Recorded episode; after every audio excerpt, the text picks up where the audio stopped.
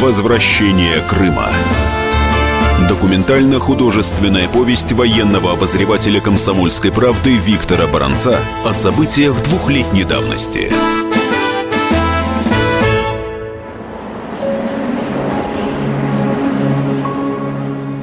О крымской весне 2014 года уже много рассказано, написано и показано по телевидению. Вроде ничего нового и не добавить, но это только так кажется.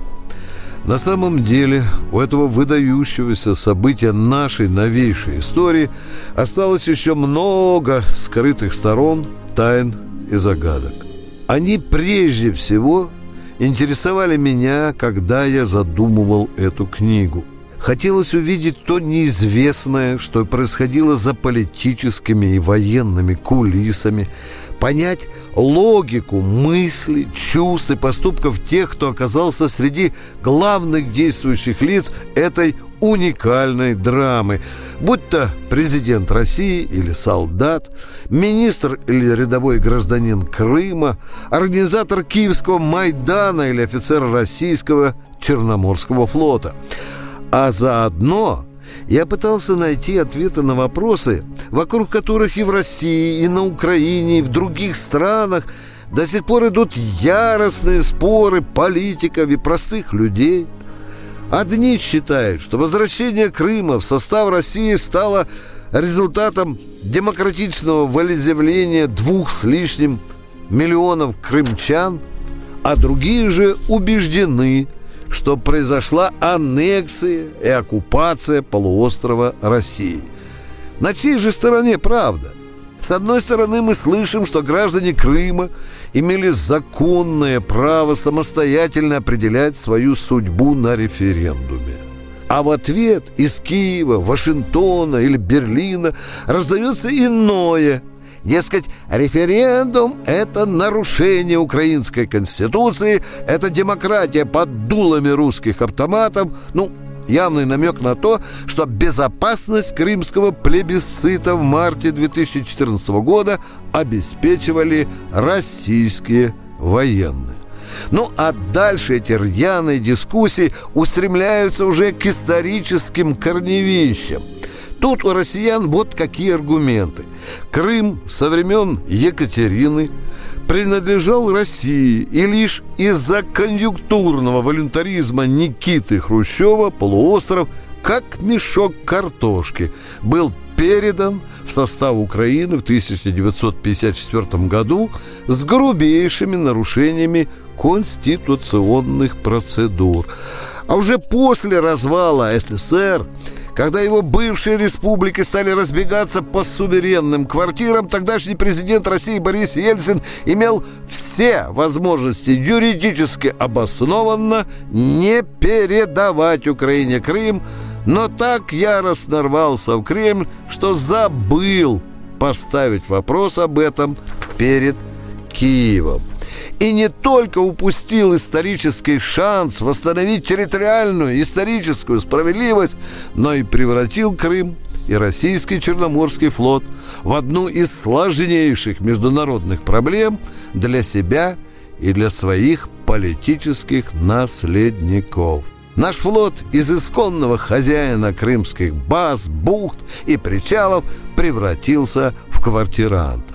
На сей счет у украинцев свои контрдоводы, мол, оно-то так, но оттяпав Крым, Россия нарушила международные договоры о послевоенном устройстве границ и территориальной целостности государства, на что наши юристы отвечают, что аннексия Крыма и его добровольное вхождение в состав России далеко не одно и то же. Ответы на все эти вопросы я искал не только в кремлевских и других высоких московских кабинетах и штабах, но и на Украине, и в других странах, во время поездок в Крым, где встречался, беседовал со многими гражданскими и военными людьми, среди которых были как искренние сторонники возвращения полуострова в состав России, так и лютые противники этого решения.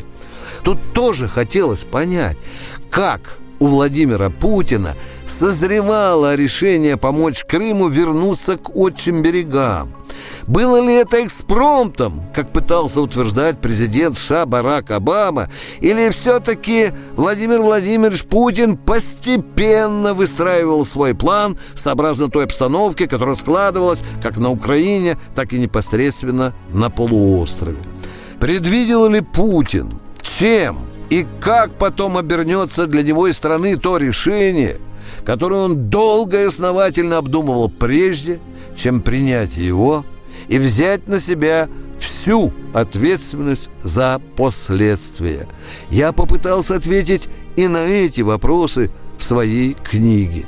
Мне хотелось разобраться и в другом – почему государственный переворот в Киеве при прямом содействии американских дипломатов и разведчиков вызвал самоотторжение Крыма от Украины, что заставило граждан автономной республики вернуться в лоно России – у того, кто будет читать мою книгу, наверняка возникнет вопрос, если она о возвращении Крыма, то почему в ней такое повышенное внимание уделено и бывшим командующим Черноморским флотом, и Киевскому Майдану, и бывшему президенту Украины Януковичу, и президенту США?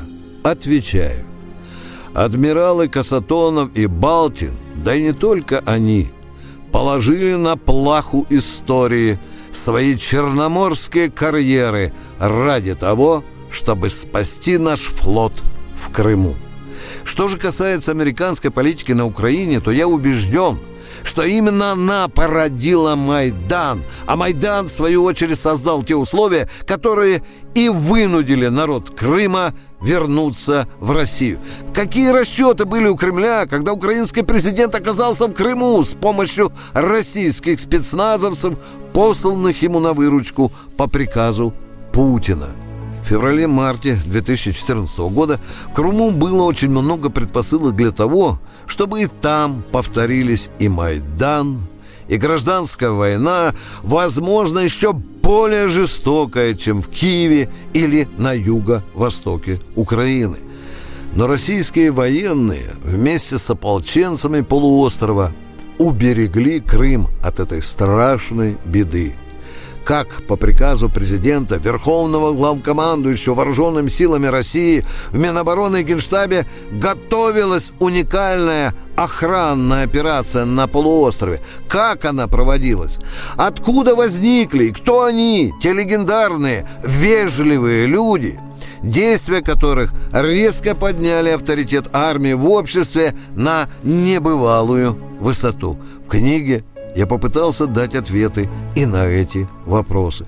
Многие зарубежные политики, военные, специалисты, разведслужб признали – что действия российской армии во время Крымской операции, спланированные руководством Минобороны и Генштаба и утвержденные Верховным главнокомандующим, были в высшей степени профессиональными по всем компонентам, начиная со скрытого сосредоточения войск и скорости их переброски в Крым и заканчивая грамотным и решительным блокированием украинских частей при взаимодействии с силами крымской самообороны – что же происходило в те февральско-мартовские дни 2014 года в Кремле, в Минобороны, в Генштабе, в штабе Черноморского флота, в посольстве США на Украине? Я тоже попытался дать ответы и на эти вопросы. Полтора десятка разведслужб США – прозевали хорошо замаскированную и стремительную операцию российских войск в Крыму, что вызвало гнев Барака Обамы, Конгресса и американской прессы. Благодаря своим источникам США я попытался воссоздать картину тех дней, когда хозяин Белого дома, попавший под кинжальный огонь критики, метал громы и молнии в свои спецслужбы и снял с должностей целую группу проспавших Крым сановитых руководителей разведок. Читатель книги неизбежно задастся вопросом, где здесь грань между достоверными фактами и домыслами автора. Объясняю. Здесь нет вымышленных персонажей. Изменены лишь фамилии некоторых из них, а также офицеров и солдат одному из батальонов специального назначения Главного разведуправления Генштаба Вооруженных сил России. Изменил я также и способы получения нашей разведкой некоторых секретных документов и сведений за рубежом. Некоторые из них приводятся в книге. Ну а что касается писательских домыслов, то я это делал лишь тогда, когда нельзя было раскрывать государственную тайну и разбалтывать то, что недруги России могли бы затем использовать против нее или против отдельных лиц, фигурирующих книги, или когда это касалось частной жизни людей, о которых я рассказываю. Однако все это принципиально не меняет сути описываемых событий. Ну а в остальном, как модно говорить в таких случаях, все совпадения случайны. Возвращение Крыма –